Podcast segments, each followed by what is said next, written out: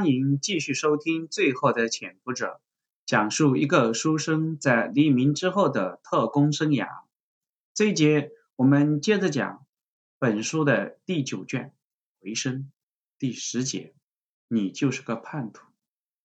上一节当中我们说到，古正文喊了一声“来人”，这个时候办公室的门突然被撞开了，一队荷枪实弹的宪兵冲了进来。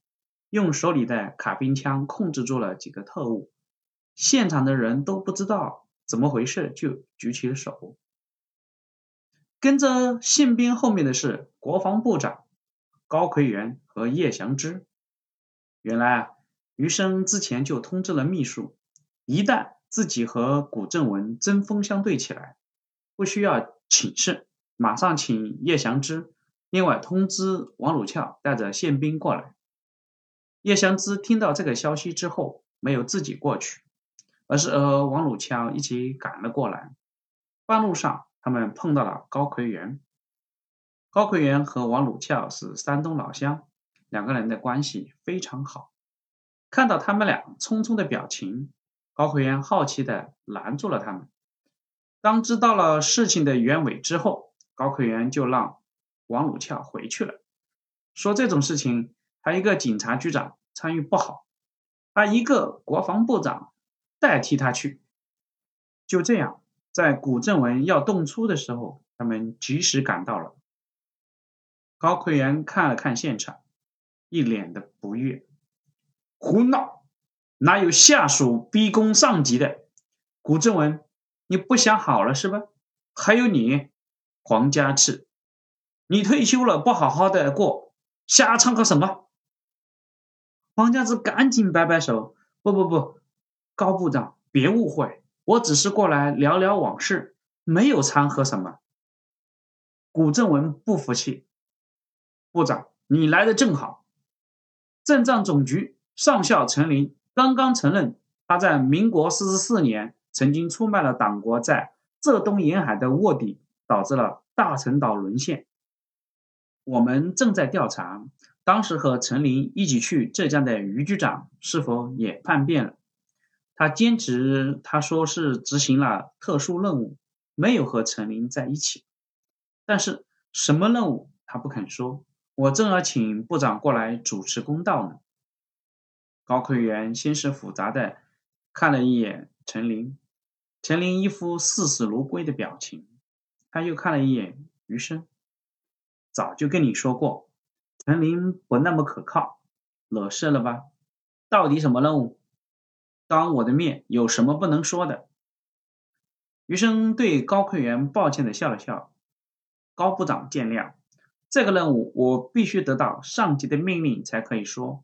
另外，当时知道这个任务的不光我自己，还有叶主任。叶祥之也点点头。余局长说的对。此事必须请示上级才可以。高奎元抬了一下眼神：“你怎么请示？”余生指了指电话，高奎元默许了。余生拿起电话，拨通了蒋经国的办公室：“你好，蒋部长吗？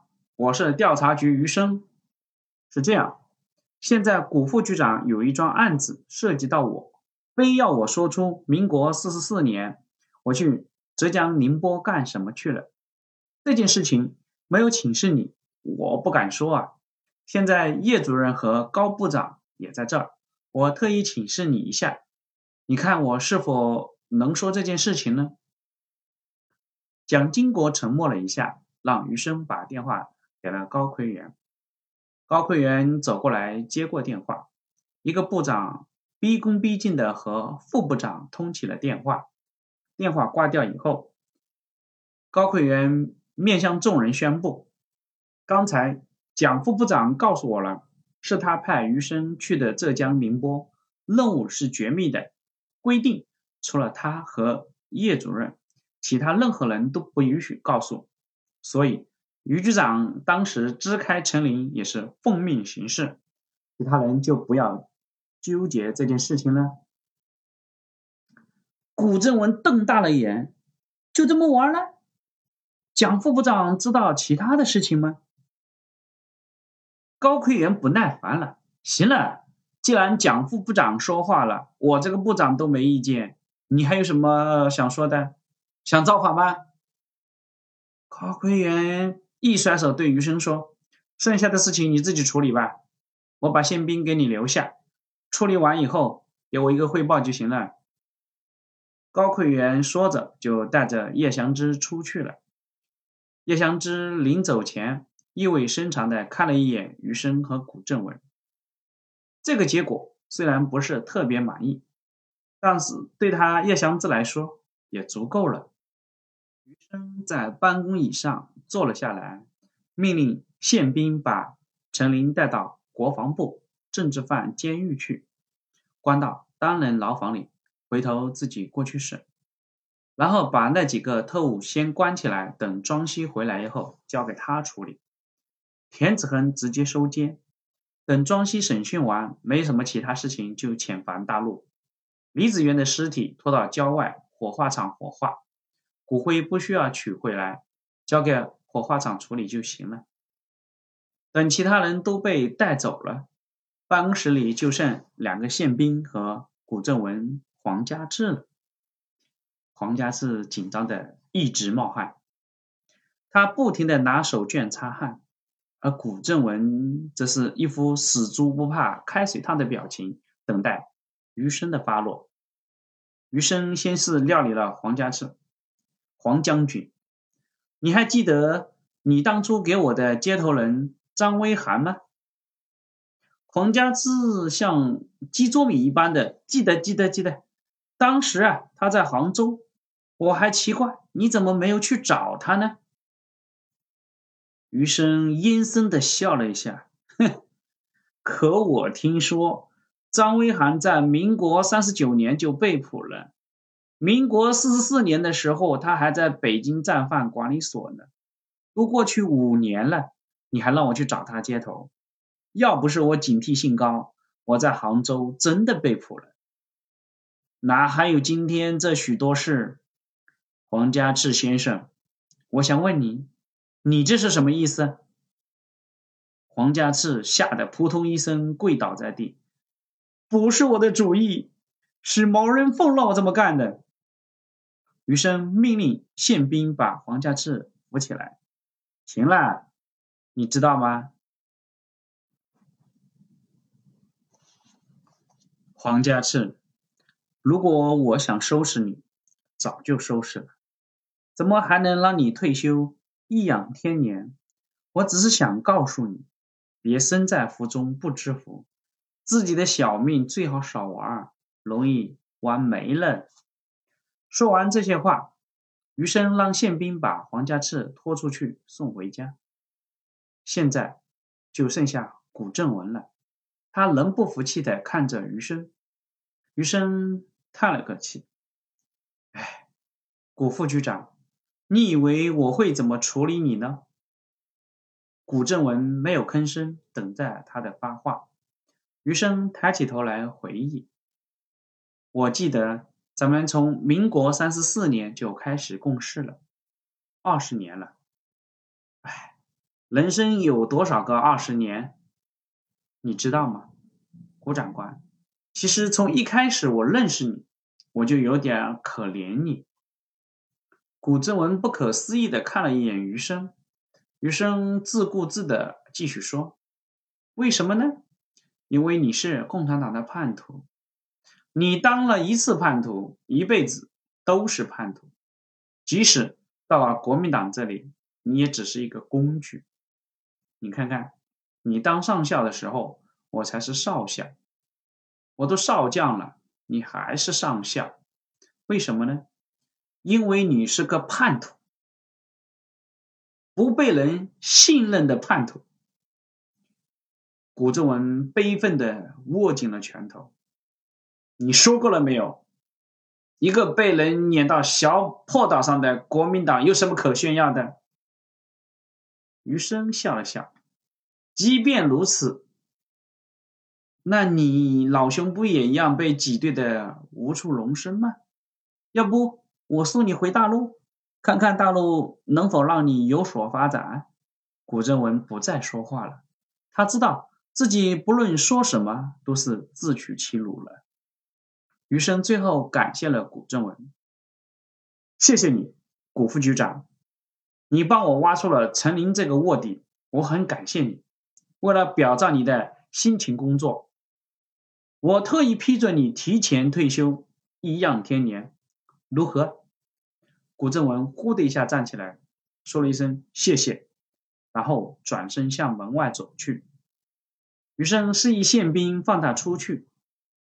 办公室里人都走没了，余生让宪兵也出去一下，自己待在办公室里，长长的出了一口气。他想起了之前的好多人：张自忠、在校前、林峰，还有那个飞机上的那些烈士，泪水慢慢的。划过了他的脸庞。夜晚，国防部的监狱里，余生一个人走了进来。他命令宪兵把陈林提出来，送到秘密审讯室。这间审讯室在监狱的深处，是专门审讯一些极其重要的犯人准备的。没有窗户，隔音，没有监听，也没有录音设备。陈林进来了，他看到余生坐在那儿。没有一点丝毫的惊讶。宪兵将陈林锁在椅子上，就出去了。屋子里安静异常，两个人彼此看着对方，都没有说话。还是余生先开口了，他问陈林：“在宁波的时候，你给他们是怎么介绍我的？”陈林抬了一下眼皮：“我呀，说你是照相师。”跟我一起去拍照的，还有你叫毛中心，有点委屈你们。两个人都笑了，他们彼此之间很少这样轻松的聊天。陈林忽然严肃了：“你又怎么介绍我的呢？他们总不可能没有单独问你你是做什么的吧？”终于问到这个了。十年来，余生和陈林谁都没有碰这个地方，两个人一直心照不宣的。保持沉默。余生想着，终有一天他们会有机会坐下来聊聊彼此。没有想到，居然是现在这个场景。余生犹豫了。陈林摇摇头，自嘲的笑了声：“我的父母死了，我也快死了。这个世界上没有我还能留恋的东西。我一直有一个设想。”你和我是一样的人，不，也不一样。我曾经是俘虏。余生叹了口气，其实是一样的，心是一样的，信仰是一样的，对家人、对祖国、对人民都是一样的。陈林猛地抬起了头：“你是共产党吗？”余生摇摇头，用手指指自己的胸口，只有。这里是陈林笑了，足够了，我心无憾。余生不舍陈林，其实我那次说的是你是我的助手，我不敢暴露你的真实身份。两个不同的答案都过关了，看来姓黄的人都非常狡猾。这个一语双关，让两个人又一次都笑了。陈林欣慰地看着余生，余长官，再见吧。如果有来世，希望我们在一个战壕里当战友。余生走上前，握住陈林的手，好兄弟，我们一直在一个战壕里。好，这一节我们就讲到这里，谢谢你的收听。后面的怎么发展，请继续收听。